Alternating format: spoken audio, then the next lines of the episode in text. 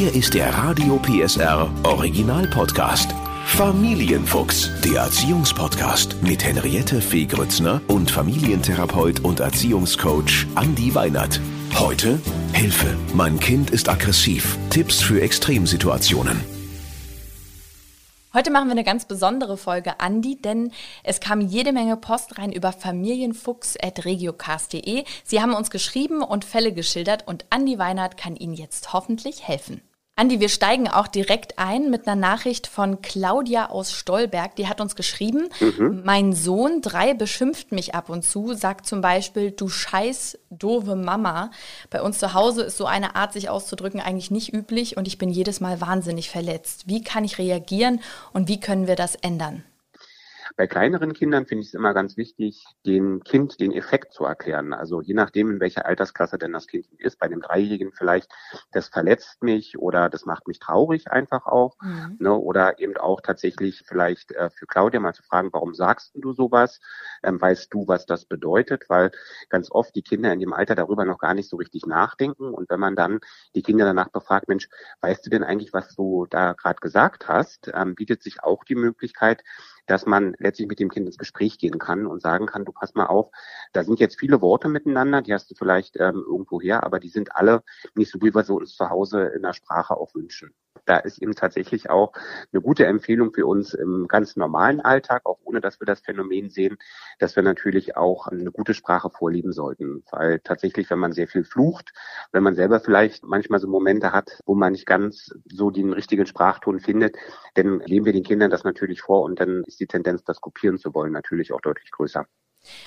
Und wenn jetzt so eine Situation vorkommt, wie reagiert man denn da am besten? Viele meckern ja sofort zurück, sowas will ich nicht hören oder werden sogar laut. Wie ist die Erstreaktion? Also ich denke, bei dem Dreijährigen ist es erstmal eine ganz gute Möglichkeit für sich und auch für das Kind deutlich auch mit einem Stopp zu beginnen. Ne?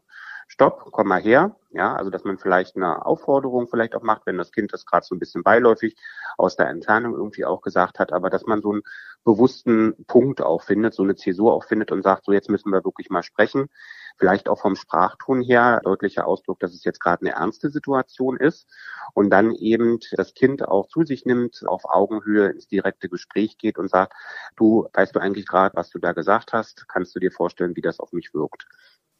Also das wäre jetzt bei einem kleineren Kind. Wenn das jetzt das Kind älter ist und wirklich auch mal so sagt, so ist mir egal oder auch sich umdreht nach dem Streit und sagt, blöde Kuh, wie, wie reagiert man dann?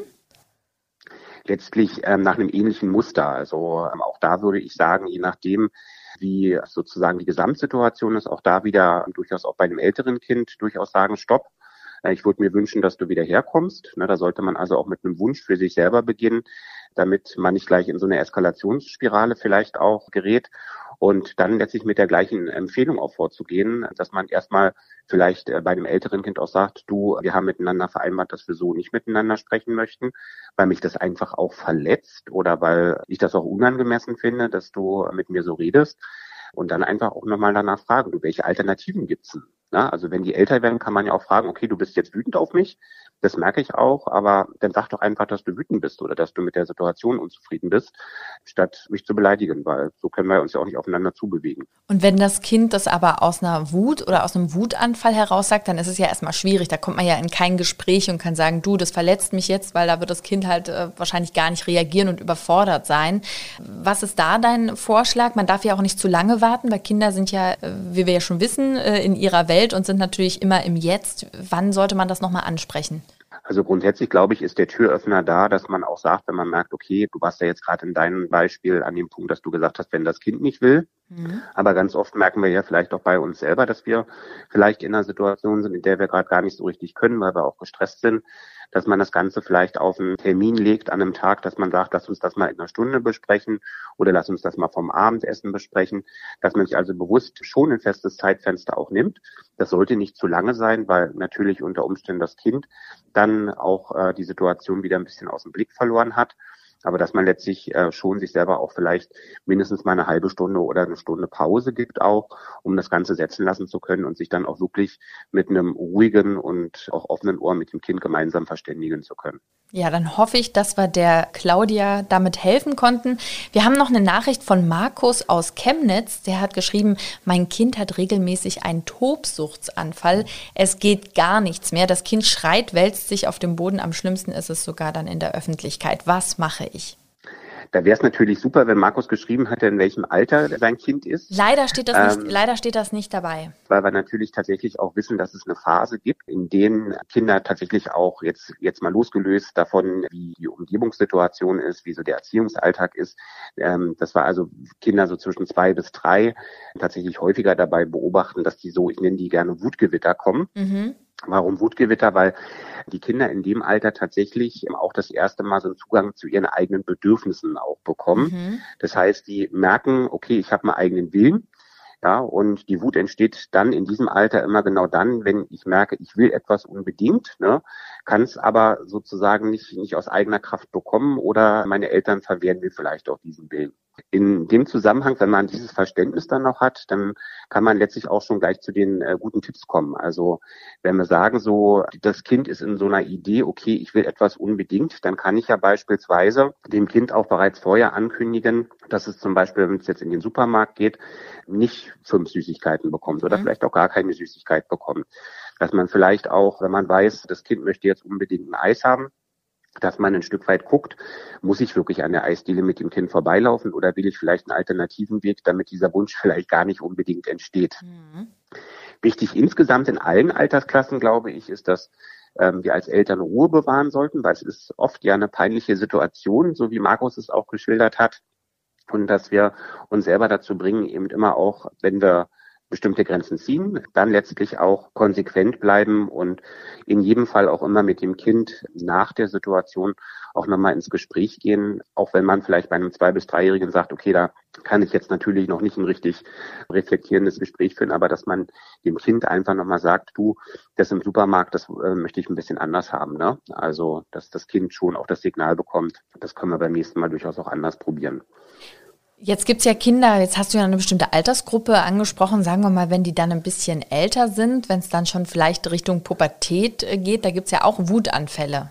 Wie, wie, wie gehe ich dann mit einem Teenie um, der dann da irgendwie super wütend wird und sich reinsteigert? Die haben ja dann ein Hormonchaos und da kann ja auch mal so ein Wutanfall gepaart mit Tränen kommen. Wie gehe ich denn da um? Da gibt's aus meiner Sicht so zwei Möglichkeiten daran zu gehen. Das eine, Wut sucht ja tatsächlich auch ein Stück weit Raum und man muss die Wut ja nicht immer unbedingt verbal ausagieren, sondern es gibt ja tausend Möglichkeiten, wie man Wut auch umlenken kann. Zum Beispiel, dass man die Wut wegsingt, ne? dass man also sagt, stell dich vor den Spiegel, sing das weg. Oder man formt Wut in Bewegung um, dass man sagt, lass uns mal zusammen vielleicht joggen gehen. Und was, glaube ich, auch ein ganz wichtiger Punkt ist, ist die Wut hinterfragen. Warum bin ich wütend? Weil ganz oft, du sagst es ja so, in der ähm, Teenagerzeit ist es ja Ausdrucksform von einer Orientierungslosigkeit, die man ja durch ein Gespräch vielleicht auch durchaus beheben kann. Also Annabelle ist ja noch kein Teenie, aber ich habe das versucht, Andi. Wir haben tatsächlich ne, von komm, wir gehen raus, fahren mit dem Roller über, wir steigen Treppen.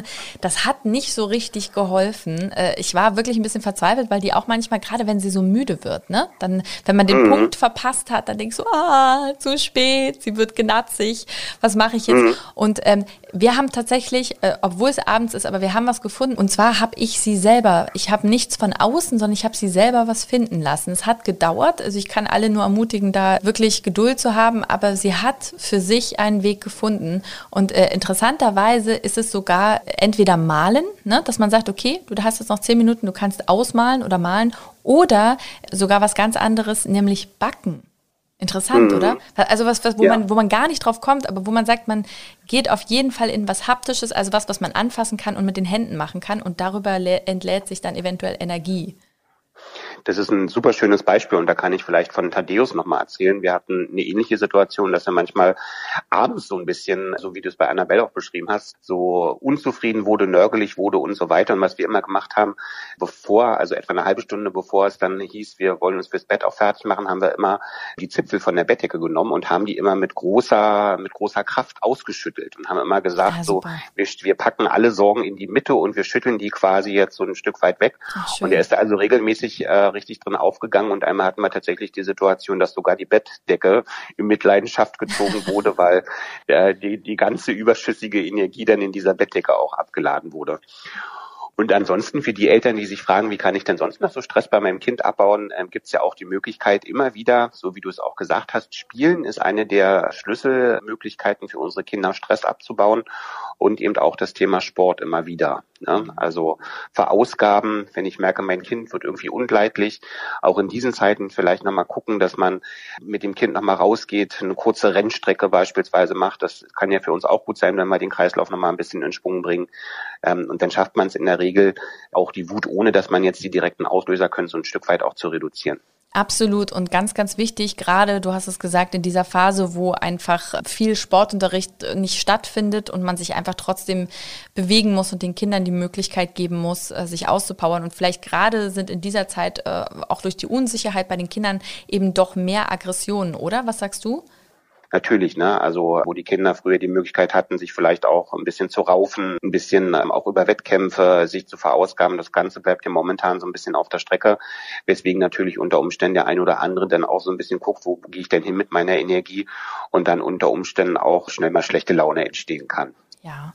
Eine Nachricht haben wir noch, Andi. Und zwar äh, jemand, der anonym bleiben möchte, steht anonym aus Leipzig. Mein. Kind mhm. fünf respektiert meine Grenzen nicht. Wenn ich Nein sage, macht es trotzdem weiter. Neulich hat es mich sogar gehauen. Was kann ich da tun? Na gut, den ersten Gedanke, den ich da natürlich habe, ist auf jeden Fall so gut unter Kontrolle haben, dass man nicht zurückschlägt. Ne? Das ist ja dann doch oft auch so, dass man, weil solche Dinge passieren, erstmal auch überrascht ist und äh, dann gar nicht so richtig weiß, wie man sich verhalten soll, wie so eine Art Schockmoment. Was gut ist, ist, dass sowas, wenn das Kind beleidigt, wenn das Kind uns schlägt, das ja immer Ausdrucksform von irgendeiner Form von Beziehung äh, zu meinem Kind auch ist. Oder mhm. welche Beziehung hat das Kind zu mir? Und da kann man tatsächlich für sich selber ja auch mal so überlegen, hm, was könnten Möglichkeiten sein, was will mir mein Kind damit eigentlich auch sagen? Ist es unzufrieden mit der Situation, in der es sich gerade befindet? Ist es vielleicht auch so, dass dadurch, dass wir vielleicht nicht so ganz optimistisch durch den Familienalltag gehen, dass so Pessimismus auch dazu führt, dass das Kind zunehmend auch diese Unzufriedenheit, die vielleicht in der Familie hat, dass es die ein Stück weit dann auch so ausagiert, dass es eben sagt, okay, ich weiß mir jetzt nicht mehr anders zu helfen und äh, versuche einfach mal körperlich gegen meine Eltern auch vorzugehen. Mhm. Du siehst, da gibt es eine ganze Palette von verschiedenen Dingen und was ich immer einen ganz wichtigen Punkt finde, ist gerade bei dem Thema, dass man eben so diese Tendenz, dass man sich schämt, äh, dass man es eher wegschweigt, dass man das Ganze vielleicht auch ein Stück weit durchbricht und wirklich einfach auch darüber spricht. Das ist das, was wir ja jetzt Gott sei Dank durch die Rückmeldungen auch haben. Zu, zur Sache an sich, glaube ich, ist es ganz wichtig, auch hier wieder ein deutliches Stoppsignal zu setzen. Ja, und auch hier sozusagen immer sofort klar und auch stark das Signal sendet, dass äh, das so wirklich nicht geht. Das sollte man sicherlich mit einem Sprachton auch ausdrücken, dass man da durchaus eben nicht in einer freundlich äh, ruhigen Sprache, sondern schon eher in einem ernsten Sprachton auch entsprechend antwortet und dass man dem Kind eben auch die Möglichkeit gibt zu sagen, also durch ein Stoppsignal oder durch ein gelbe Karte, rote Karte System ganz klar auch zu sagen, das sind wir also nicht bereit, hier miteinander so auch zu machen.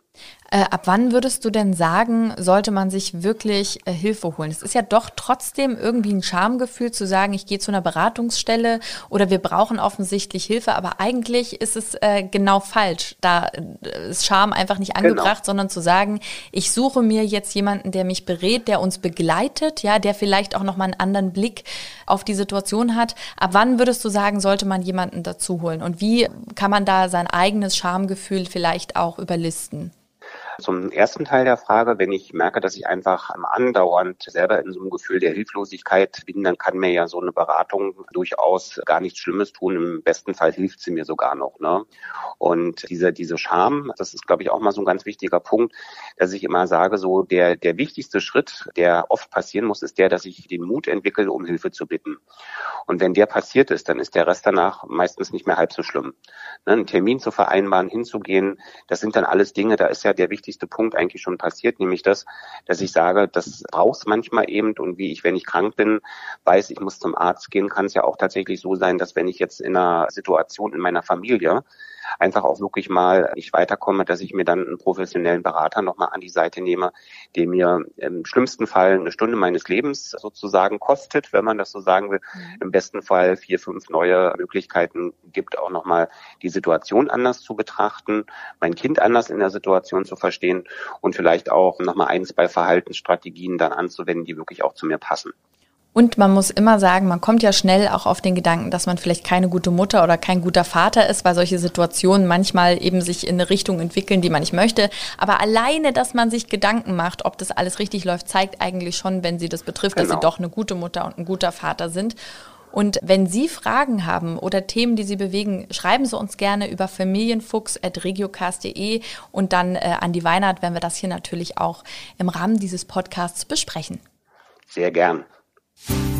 Der Podcast rund um Familie, Eltern, Kinder und Erziehung mit Familientherapeut und Erziehungscoach Andi Weinert. Alle Folgen hören Sie in der Mehr PSR App und überall, wo es Podcasts gibt. Familienfuchs, ein Radio PSR Original Podcast. Moderation Henriette Fee Grützner. Eine Produktion von Regiocast, deutsches Radiounternehmen.